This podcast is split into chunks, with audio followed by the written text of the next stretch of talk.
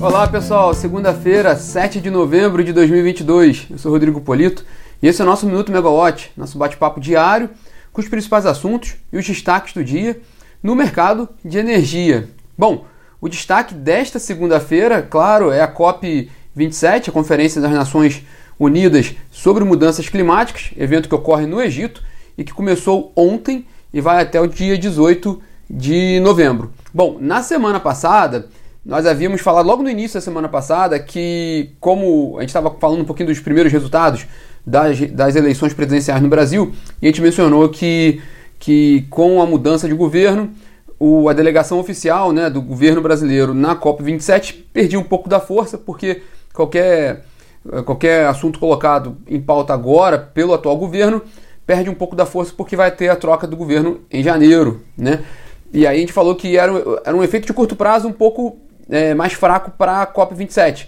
Por outro lado, ao longo da semana, foi confirmado o convite para o presidente eleito, Luiz Inácio Lula da Silva, participar do evento no Egito.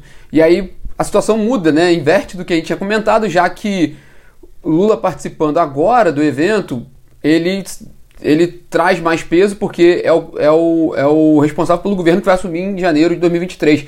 Então o que ele falar lá tem agora mais relevância ao longo do evento. Então é importante acompanhar essa, essa participação do presidente eleito lá no, no em janeiro de perdão do presidente eleito na COP 27 para a agenda de 2023. Bom, o mais de forma geral, o, a COP 27 ela tem aquela questão entre o que é falado, o que a gente vê, vê muito isso nas, nas COPs, o que é falado, os discursos, né, o que é colocado lá, a urgência climática levantada pelos líderes executivos e de fato o que acontece na prática, né? O que, o que as, os governos e as empresas fazem, né? Porque desde que, de, por exemplo, do, do, do, Acordo de Paris, os compromissos e a, a, a, preocupação com relação ao aquecimento global, a gente não vê, é, cresce cada vez mais, né? As expectativas, né, as previsões de que a gente não vai atingir as metas ali do, do Acordo de Paris. Bom, a discussão especificamente para essa COP27, mais uma vez é dinheiro, né? É como vai ser feito o financiamento do, de por parte de recursos de países desenvolvidos para que os países em desenvolvimento possam fazer a transição ali para uma economia de baixo carbono, permitindo o crescimento, né, o desenvolvimento econômico desses países que ainda não passaram por um processo de industrialização como os países desenvolvidos. Nesse ano, é, a, a, a, tônica está ali com a relação com, com, com o que se fala do, da reparação, né, por país, reparação financeira de países desenvolvidos por terem utilizado mais ali do, do, do, do, da questão do aquecimento global para o seu desenvolvimento. Por outro lado, os países desenvolvidos não querem ficar com essa, com essa, de forma geral, não querem ficar com essa, com esse esse compromisso como se fosse uma culpa, né? A ideia deles é de fato fazer o financiamento, fazer o apoio, mas sem que seja por uma reparação. Mas no fim do dia é a mesma discussão dos últimos anos, é dinheiro, é como é que vai ser feito o financiamento para os países emergentes. Lembrando que até tem aquela discussão que os emergentes, eles, é, entre aspas, querem a licença para poder fazer a sua expansão, né, seu crescimento, né, e não tendo a punição da, da, das emissões pela queima dos gases, né, pela, pela, pela, pela, emissão de gases de efeito estufa que os países desenvolvidos tiveram, né? É, é, é sempre no fundo essa, essa discussão que está no, no, no, no pano de fundo da COP27, e aí tem uma questão também que é, bom, como, como, como os países vão lidar com, com esse momento diferenciado agora, porque sempre há essa discussão, mas a gente está num cenário agravado agora por uma guerra entre a Rússia e a Ucrânia e com uma inflação crescente no hemisfério norte. Então, o cenário que já era sempre complicado e, e, e de um ponto de vista estrutural, sempre se fala que a COP tem muito discurso e pouco, pouca ação. A, volta a discussão com relação aos recursos financeiros e agora num cenário mais crítico, porque os países eh, desenvolvidos estão com uma situação mais apertada, né, por causa da inflação. Então, como é que vai, qual vai ser o desfecho dessa COP27 é o, é o que muita gente quer saber. Bom, e aí, como é um encontro relativo ao aquecimento global e vem sempre a questão da energia limpa, o Brasil sempre pode assumir um protagonismo nesse processo. E aí que é importante o mercado de energia prestar atenção, porque de lá do Egito poderão vir diretrizes de governos e decisões de empresas que podem afetar o mercado de energia elétrico brasileiro. E aí a gente vai acompanhar com bastante atenção o que, que pode vir de definição ali, de diretrizes e de novos, novos anúncios para o mercado de energia no Brasil. Bom, outro destaque importante hoje, aí aqui no Brasil, é que está prevista para votação na pauta de hoje do plenário da Câmara dos Deputados em Brasília o projeto do decreto legislativo 365 de 2022, de autoria do deputado Danilo Forte, do União Brasil do Ceará. A gente falou sobre esse projeto na semana passada. É o projeto que susta a resolução da ANEEL que definiu as mudanças na, no sinal locacional das tarifas de uso do sistema de transmissão. É, o efeito prático dessa mudança feita pela ANEEL é uma redução na, na, no custo da energia para o consumidor do Nordeste e do Norte e aumenta um pouco o custo ali da TUST para os projetos de geração nas duas regiões. O projeto nos bastidores foi, de certa forma, criticado pelos investidores em energia eólica e solar no Nordeste, porque aumenta um pouco o custo dessa tecnologia, e muito elogiado pelos consumidores pelo efeito de redutor ali nas tarifas de energia dos consumidores. O fato é que o projeto de lei ele susta essa resolução e manda voltar ao que era antes o modelo do, da tarifa de uso do sistema de transmissão. Bom, o, esse, esse, projeto de decreto legislativo teve a urgência dela, dele aprovado na semana passada na Câmara e tá, está previsto para ser votado agora na pauta do plenário da Câmara hoje.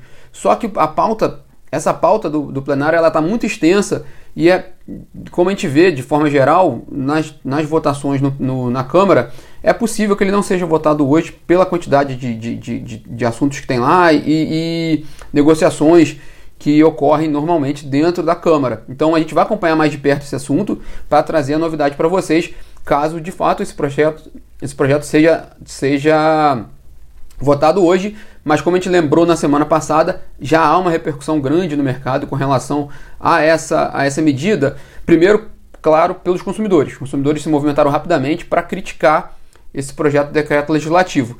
Mas uma repercussão grande também com relação à segurança jurídica, porque aí é a Câmara interferindo numa decisão administrativa, né, uma decisão da ANEEL.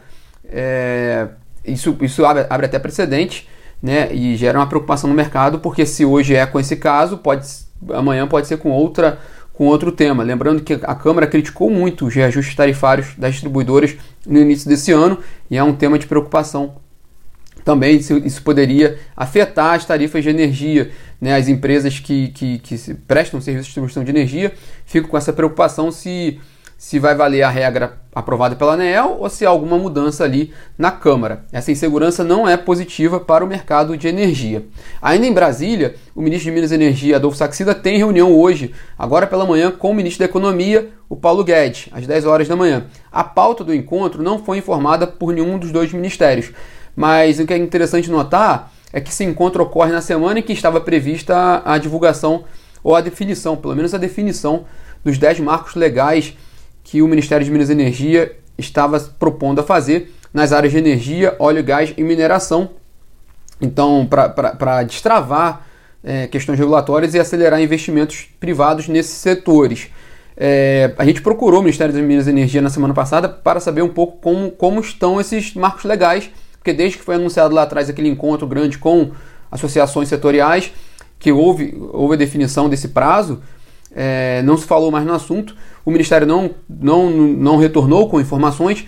Nos bastidores, o que a gente tem encontrado muito, com, ouvido muito de associações, é que o Ministério está de fato comprometido com a, com, com, com a ideia de entregar algo até o fim do ano, deixar ali o trabalho pronto. Ó, a gente entregou isso aqui, a gente teve, a gente, a gente discutiu com o setor esses pontos e entregar para a transição esses projetos mais para frente. A gente vai acompanhar isso de perto também porque era um, um, um, desejo do ministro Saxida. Vamos ver o que, que ele vai, vai, vai entregar ali até o fim do ano.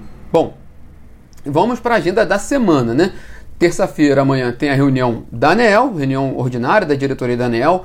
Entre os temas está a homologação do resultado do leilão de energia nova A-4, realizado esse ano, e também regulamentação do repasse tarifário do mecanismo de venda de excedentes. A gente fala um pouco mais sobre esses temas no, no minuto de amanhã, na terça-feira. Bom, e amanhã também saem os resultados do terceiro trimestre da Engie Brasil Energia e da 3R Petroleum. Na quarta-feira, tem reunião do CMSE, reunião ordinária do Comitê de Monitoramento do Setor Elétrico, sobre as condições de atendimento do sistema e também o andamento das obras de expansão de geração e transmissão de energia. A gente acompanha também de perto esse assunto na quarta-feira e a gente traz mais detalhes lá. E também na quarta-feira saem resultados importantes do terceiro trimestre de Eletrobras, Equatorial Energia, Taesa e Alupar. É interessante na Eletrobras, mas a gente também vai falar isso com mais detalhes na quarta-feira, que vai ser o primeiro resultado da companhia após, com um trimestre inteiro após a privatização. Então, um marco interessante da companhia para a gente trabalhar, para a gente analisar na próxima quarta-feira. Na quinta-feira, sai o, a inflação oficial do país de outubro, o IPCA, divulgado pelo, IPC, pelo IBGE, e também tem resultados da Light, da Copel, da Energisa, da Eneva, da Raizen, da Vibra e da Petro Recôncavo.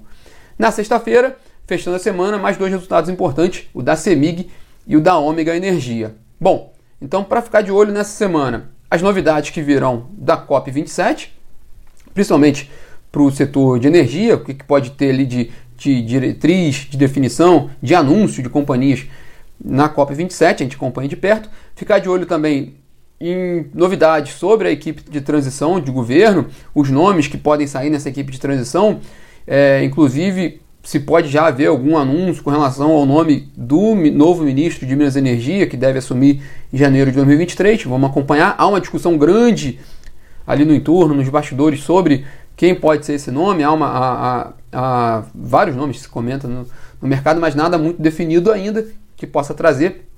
Fala-se muito do Jean Paul Prat, fala-se né, de algum, algum, algum, algum braço ali do, PD, do PSD, do Gilberto Kassab, da, ou do próprio MDB, que historicamente tem a participação no Ministério de Minas e Energia. Fala-se também do Eduardo Braga, mas ainda está tudo no, no, no, no, no terreno de boatos, então ainda não há uma, uma, uma, notícia mais, mais precisa de que nome está sendo ali tratado mesmo pelo Ministério de Minas e Energia.